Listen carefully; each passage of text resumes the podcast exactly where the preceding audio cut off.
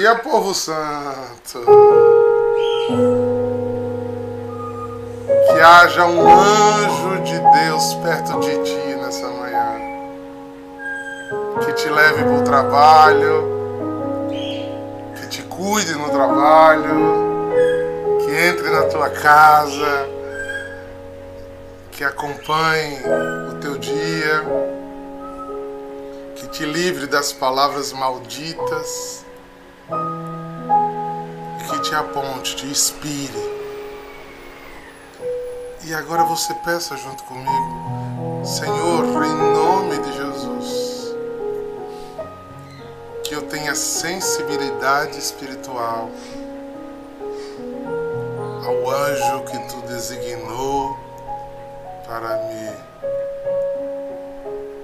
guardar, me reger, me iluminar.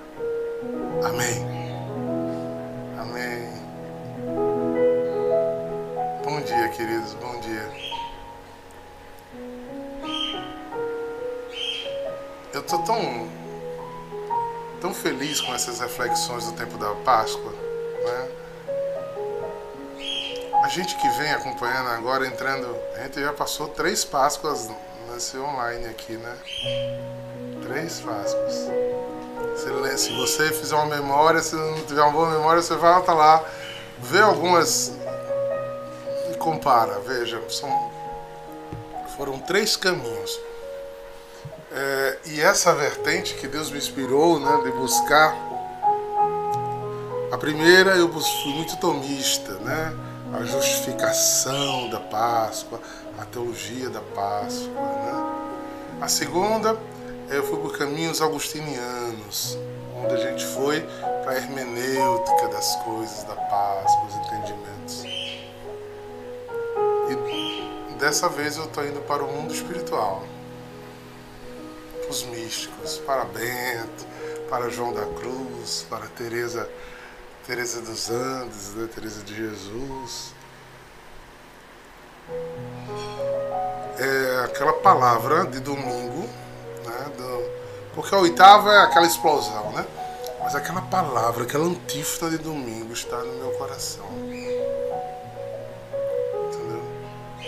Leite, substancial leite espiritual. E aquele pensamento, naquela hermenêutica do, do colosso, né? do leite mais importante do primeiro leite ou do leite que dá imunidade, dá estrutura óssea, dá desenvolvimento intelectual e físico.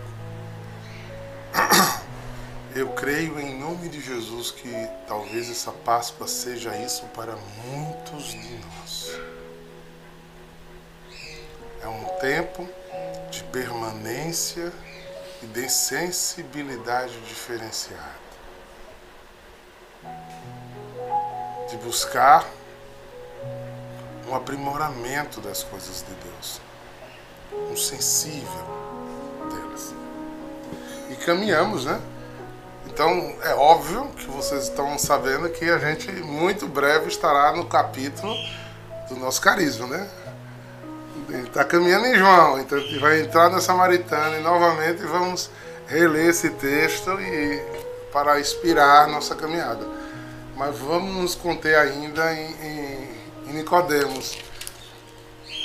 E eu gosto de imaginar isso, porque quem lê a Bíblia pensando a Bíblia é, como um relato jornalístico se perde todinho. Porque a Bíblia não é um relato jornalístico, é uma inspiração do Espírito Santo para a salvação do mundo. Então, João deixa isso claro. João é o único que deixa isso claro. Só olha, eu podia, no lugar de falar essas coisas que estou falando, contar a vocês muitas outras coisas, muito, muito, muito, muito. É. Não é o quanto a gente conta de milagre da vida de Jesus que faz as pessoas despertarem a Jesus. Mas o que é neurálgico, é profundo, o que é vital então, João disse que nesses 16 capítulos deixou o que era vital para a nossa salvação. Gente, isso é muito forte. Isso é muito forte, porque você observa então que quando João, junto com, com a comunidade joanina, pensa um capítulo como esse, ele está dizendo, eu estou deixando leite substancial para que o povo que leia isso lá na frente seja abastecido por esse mistério da salvação. Então a conversa de Nicodemos é longa. Já visto que se a gente fosse para um relato jornalístico, alguém de vocês, ou uma pessoa ateia, ou mais desconfiada, como é que eles lembram de tudo isso que Jesus disse? A gente não lembra o que disse no dia anterior, imagine. Quando alguém vai lembrando, a gente relembra. Mas a gente não tem essa memória tão forte.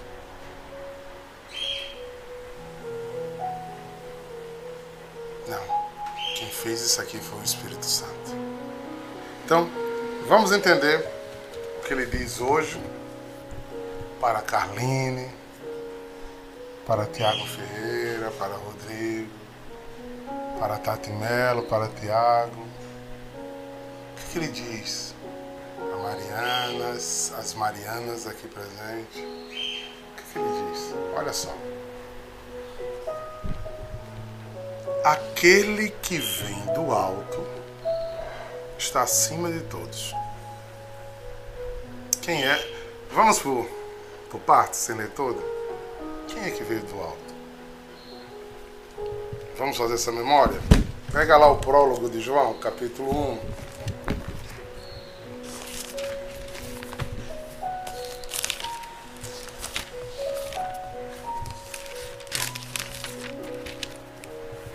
Entenda que se o, o evangelho foi muito bem pensado, ele tem coisas que eles são, ele é totalmente interligado.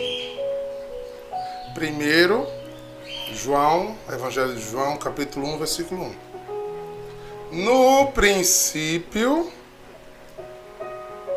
já existia a palavra. A palavra se dirigia a Deus. A palavra era Deus está no princípio e se dirige a Deus. Tudo existiu por meio dela. Em outras traduções, no princípio era o Verbo, e o Verbo estava com Deus, e o Verbo era Deus. Então, aquele que vem do alto, aquele que existia pre, é, preexistentemente, aquele que já era, é e será alfa, ômega, princípio, fim, razão de todas as coisas, está acima de todos. Ele estava falando o quê? Para um homem da lei. Ele estava fazendo um discurso para alguém que já identificava é, santidade nele, mas não o entendia como qual foi a maior dificuldade dos judeus entender que Jesus era Deus? Por isso até hoje a maioria deles não creem nisso. Então João está, em outras palavras, ratificando a divindade do unigênito e do primogênito de Deus. É o próprio Deus que se fez, que se faz carne. Carne humana, 100% humano, mas 100% divino. Deus. Aí fica mais claro para a gente quando a gente entende Isaías dizendo: Ele é o Emmanuel. Emmanuel em português. O quê? É o Deus que agora é conosco. É igual a mim, tem olho, e vê, tem boca, fala, tem mão. Porque Deus mesmo, Jesus disse que ninguém nunca viu, só Ele. E Deus é Espírito, que está além de todas as suas criações, não da terra só. Mas Deus, a sua infinita misericórdia, como eu disse ontem, naquela poeirinha, Ele veio e se fez um conosco, um da sua própria criação. Então, essa palavra toma um peso muito grande. Deixa eu voltar um, uma outra coisa aqui para ele pula o versículo. Aquele que vem do alto está acima de todas as coisas. Eu vou ler o versículo 30 para vocês. Hoje eu estou mexendo na Bíblia que só, mas é bom. Capítulo 3, versículo 30. Olha só.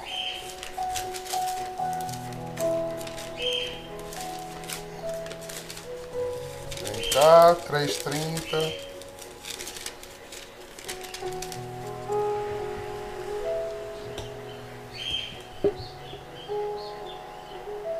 Olha, eu vou ler do 29, vai ficar mais claro ainda. Quem tem a noiva é o noivo. Aquele que ouve alegra-se por ouvir a voz do noivo. É nisso que consiste minha alegria completa. Ele deve crescer e eu diminuir. Por quê? Quem foi que disse isso? Nosso baluarte. Do versículo 22 ao 30, é João que fala. É um apêndice. Um pouco depois, Jesus disse aos discípulos que dirigiu a Judéia, e foram falar com alguns discípulos João, e João respondeu: Ninguém pode arrogar-se coisa alguma se Deus não lhe é com ele.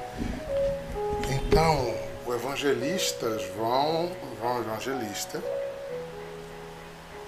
compendia o discurso de Nicodemos e coloca a voz de um profeta que mexeu com Israel, que foi João Batista, para ratificar o que ele está querendo dizer àquele povo. E dizendo a mim e a você hoje. Aquele que vem do alto está acima de todos, inclusive de mim. Ele vai crescer e eu vou diminuir. Então, qual o grande sinal de alguém que está espiritualizado, que descobriu o caminho do espírito? O homem da carne vai cada vez mais diminuindo e o homem do espírito vai cada vez mais crescendo. E é um processo gradual de descoberta, de entrega e de disposição. Para quê? Aí ele começa a complementar. O que é da terra permanece na terra. O que fala de coisas da terra. E você vê um neófito, alguém que se converteu há pouco tempo, ele tem até muito amor, paixão, é bem encantado por Jesus. Eu não sei se vocês sentem a mesma coisa que eu, mas eu sinto. Eu acho lindo um recém-convertido. É tão bonitinho. É, é, como alguém que começa a namorar com uma pessoa que tinha muita vontade. Menino, os olhos brilham, não quer sair de perto, é todo emocionado. Pam, pam, pam, pam, pam, pam. Mas, quando chegam as questões da vida, quando chega as, as tomadas de decisões, as encruzilhadas, o que ele tem de base não é a recém-descoberta. É como ele aprendeu com os pais, com a família, com a vida, foi os pensamentos que ele desenvolveu, foi a cultura sócio, social que ele recebeu, foi a influência dos amigos, e você nota a disparidade facilmente. Mas alguém que vai buscando as coisas do Espírito, vai buscando, aí vai havendo o que São Paulo chama de metanoia. A mentalidade vai mudando. O que é do mundo, não é mundano, mas do mundo secular, começa a ficar em segundo plano, porque o que vai lhe reger não é mais os conceitos do mundo, mas os conceitos de Jesus. O, os princípios vão mudando. E quem faz isso não é a sua vontade, é o Espírito Santo de Deus. Por isso, João vai dizer: ele veio para anunciar. E se você não querer ele, você não vai entender que você vai ter que diminuir e ele vai crescer em você que você devia corresponder, falar ou fazer, não corresponde, não fala e não vai mais, porque você não consegue ser. E não é uma coisa que você bota na cabeça. uma coisa que naturalmente acontece em você. Você começa a ter um temperamento controlado pelo Espírito Santo de Deus. Ele lhe refreia. Vocês já se pegaram acontecendo depois de uma caminhada do Espírito que você já tem hoje, um mesmo fato ou muito parecido quando você era só do mundo. E a sua reação naquele período e a sua reação agora. Faça esse exame de consciência. Se isso acontece em você, o Espírito já está ali movendo. Ah, Diácono, se fosse no tempos atrás eu tinha rodado a baiana. Pois é. porque era olho por olho, dente por dente. Mas agora eu espantosamente, você até se espanta.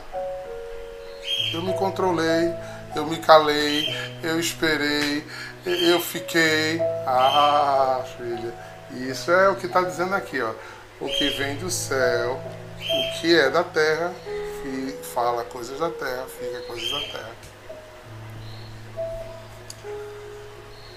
É por isso que no nosso carisma, nós temos essa paciência.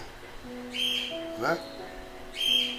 A gente vê a pessoa que recém-convertida, que teve uma experiência com Jesus, ah, no louvor, na adoração, ela é toda bonitinha, como eu já disse aqui. Mas assim, numa roda de amigo, ela vai e solta um palavrão, blá blá blá. Ela conta uma piada de cunho imoral. É aquela ruim? Não, é de onde ela veio. E a gente tem que esperar o tempo, né?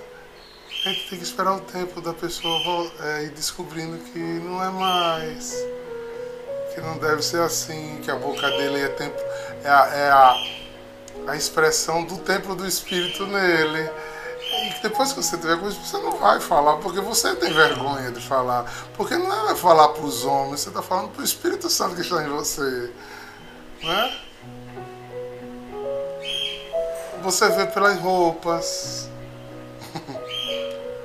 Tanto você vê pelas roupas quando a pessoa se converte, quando vê pelas roupas quando a pessoa cai na caminhada. ela se veste como uma pessoa do mundo, mas quando ela descobre que ela é um templo do Espírito Santo, não estou falando aqui daquelas coisas esquisitas que tem por aí, não. Né? Né? É, mulheres que e homens que não se cuidam, né? Cabelo por é, totó, saia, as pernas cabeludas, não. Não é desmantelo, não. O evangelho não é desmantelo, não, pelo amor de Deus. Nem falta de higiene. Cuidar da aparência ajuda as pessoas a ver Jesus. gente. Não é, não é isso que eu estou falando, mas assim da sensualidade excessiva, não é? de não respeitar o seu corpo. A pessoa vem com outros princípios e você devagarzinho vai mostrando, né? com atos, palavras, ações, e a pessoa vai se vendo templo do Espírito Santo, querida por Deus, querido por Deus, amado por Deus sem deixar de ser bonito, belo, arrumado, perfumado. Né? Isso agrada a, a quem convive com você também. então, é essa coisa gostosa, gente, que o Espírito Santo vai moldando, vai diminuindo os eus do mundo e vai aumentando os eus do céu. Essa é uma coisa. Tem professores aqui? É, Valéria, tá aí, é da área é a coisa mais gostosa, eu sempre gostei da profissão de ser professor, é você gerar conhecimento nas pessoas. E ver que as pessoas vão se moldando ao conhecimento que lhe é apresentado. Né? Eu, eu sou um filósofo que gosta de filosofia mesmo, eu não fiz filosofia só para fazer teologia. Então, filosofia é o filho do saber.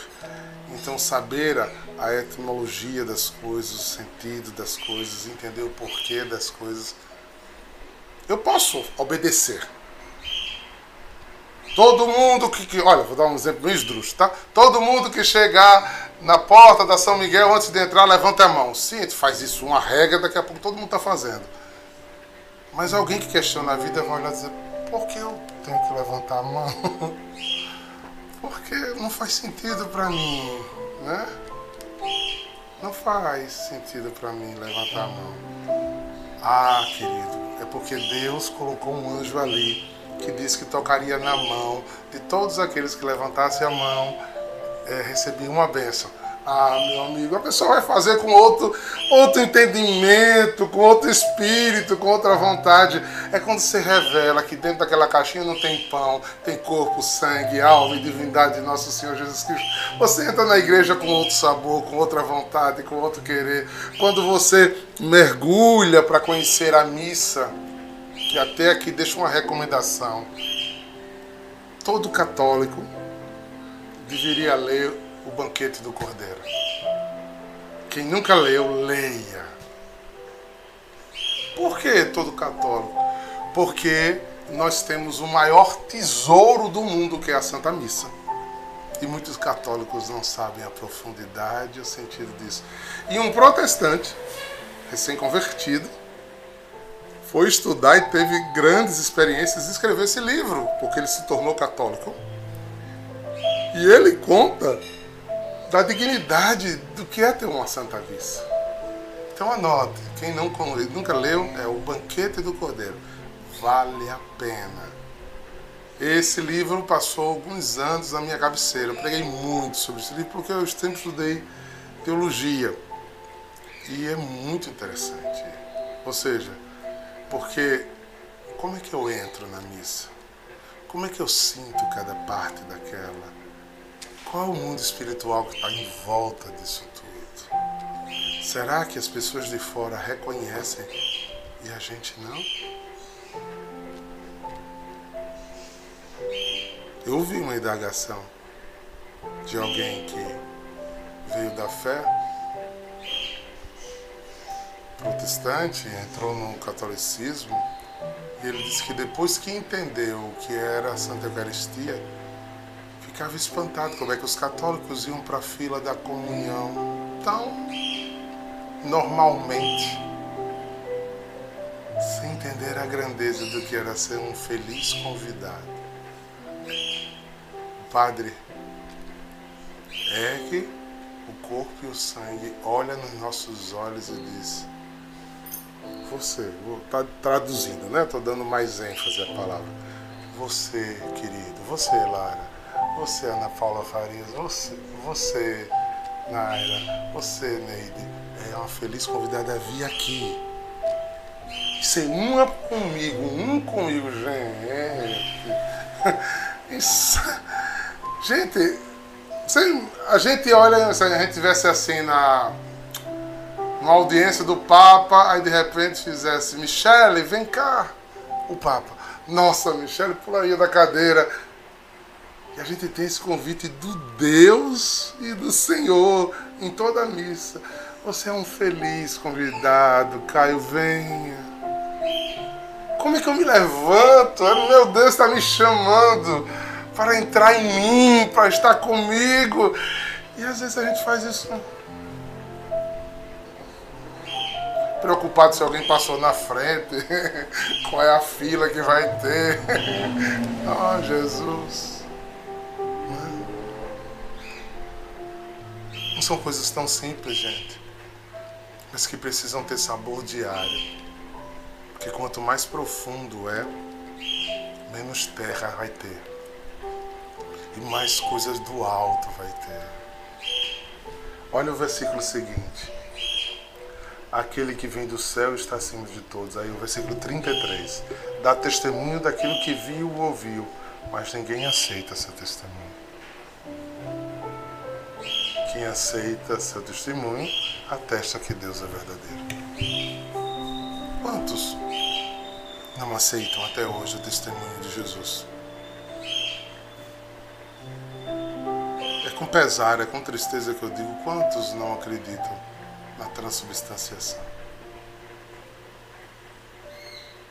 Quantos não acreditam nos mistérios dos sacramentos?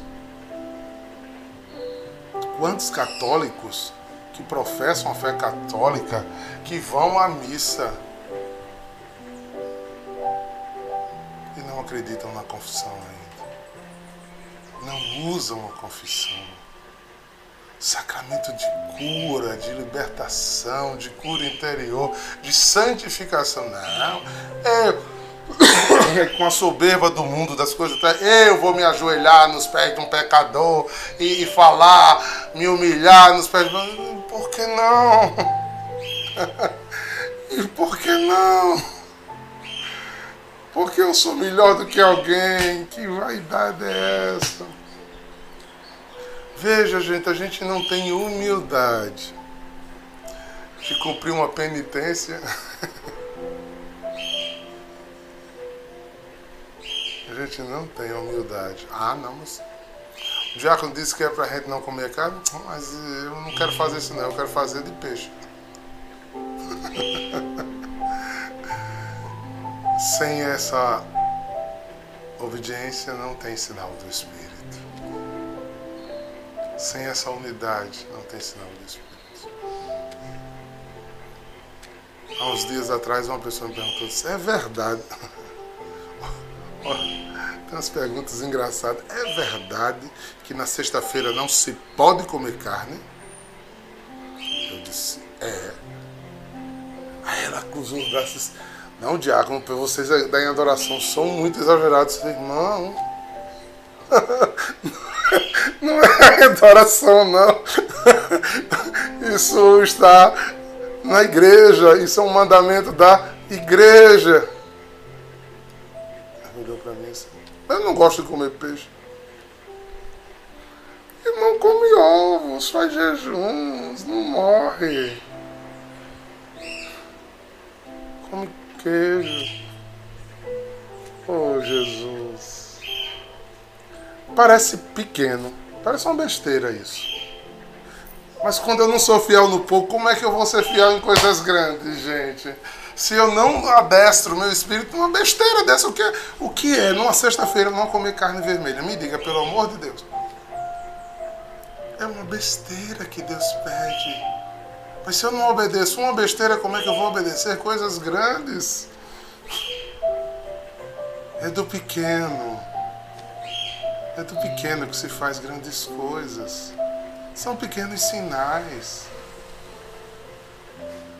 Ou então, tá certo, eu faço. Mas vive caçando exceções. Hoje eu posso porque hoje é dia santo, não sei o quê. Hoje eu posso porque hoje eu tenho uma festa e vai ser só churrasco e eu posso. Ou seja, sempre está querendo transgredir de alguma maneira. Desculpa, eu tenho muito medo de uma pessoa dessa na questão de fidelidade. eu teria dificuldade de namorar ou casar com uma pessoa assim. Porque fidelidade não é algo que se faz na frente de quem ama. Fidelidade é um estado de espírito. Você não trai. Eu não traio Daniela porque Daniela está 24 horas comigo. Eu não traio Daniela porque eu tenho uma aliança com Deus e com ela em espírito. Então tanto faz ela estar ou não estar. Eu não fico querendo burlar isso a qualquer hora, a qualquer preço, ou a qualquer desejo, ou qualquer vontade. Vocês estão vendo? Era um pequeno, era simplesmente não comer carne. Vá botando nas práticas da vida e você vai vendo como você, se você não segue a pequenos conselhos de Jesus, você nunca vai seguir grandes conselhos de Jesus. Se você não for sensível a pequenas coisas que Jesus te pede, você nunca vai ser sensível às grandes coisas que Jesus vai lhe pedir. E se você não diminuir, ele não vai crescer. E se você crescer, quem diminui é ele. Então vai ser. Lembra? Eu acho que foi o ano passado que eu fiz. Mais eu, menos Deus. Menos Deus, mais eu. Né? Foi assim. Menos eu, mais Deus. Mais eu, menos Deus. E assim é um jogo diário, irmãos. De vontades e desejos. De vontades e desejos. Pequenas adesões e fidelidades mostram a nossa, o nosso respeito àquilo que somos. Imagine Mine, mais um exemplo bobo aqui, Mine. Imagine o quê? Imagine eu, um torcedor do Fluminense. eu fosse, ou seja, eu fosse de torcida mesmo, conhecido pela minha torcida, e eu inventasse de ir assistir o jogo do Fla-Flu com a camisa do Flamengo. É, na torcida, do lado da torcida do Flamengo. em tese, material é bobo. É ou não é? Mas para quem me conhece como um professo, torcedor, membro de uma torcida do Fluminense, ver um ato desse é chocoso. São pequenos gestos. Uma coisa que eu reconheço muito dos nossos irmãos protestantes, graças a Deus nós católicos crescemos muito nisso ao longo desses anos.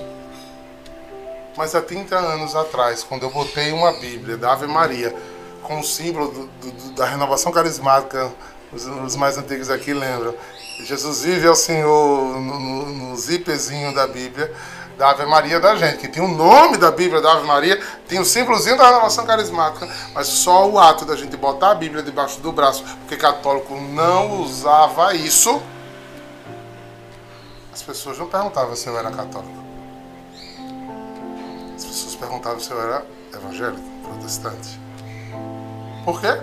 Porque num pequeno gesto eles davam testemunho que eram de Cristo. Onde eles chegavam, eles estavam com a palavra de Deus debaixo do braço. Pequenos gestos, pequenos sinais.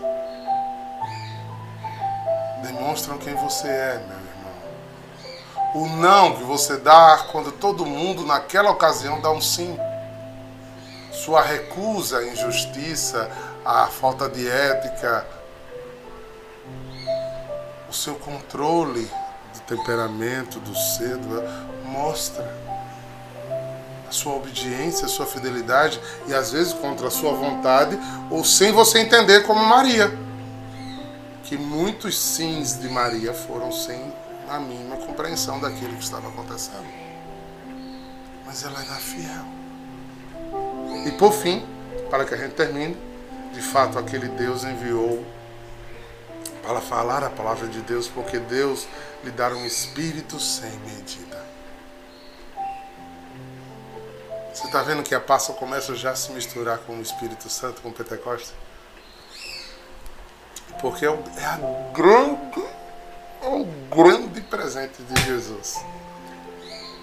Eu não os deixarei os enviarei um advogado, eu os enviarei um consolador, eu os enviarei aquele que fará tudo que é imperfeito perfeito.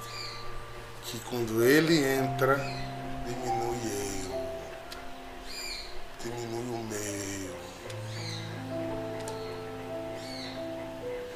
O pai ama o filho e entregou tudo em sua mão. Aquele que acredita que o Filho possui a vida eterna, aquele, porém, que rejeita o Filho, não verá a vida, pois a ira de Deus permanece sobre ele. Escolhe, pois, andar com as coisas do céu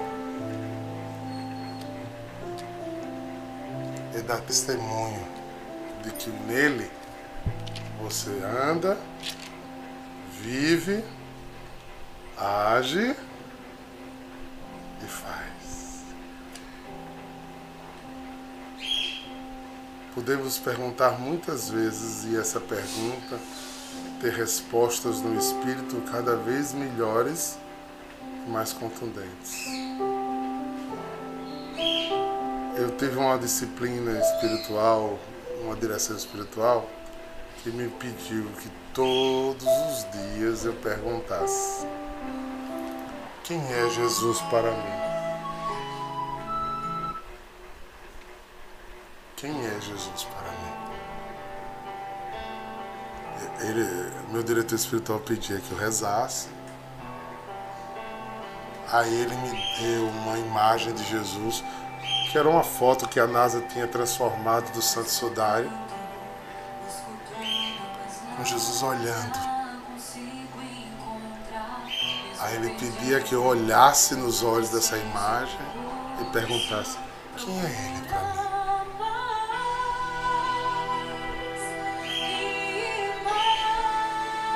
Quem é Jesus para você, meu irmão?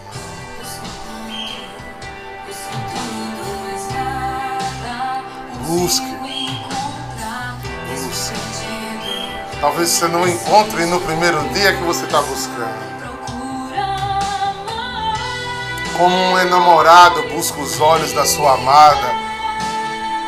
Não tem coisa mais simples que você olhar profundamente nos olhos de quem você ama e sentir, você sente a correspondência do olhar da outra pessoa.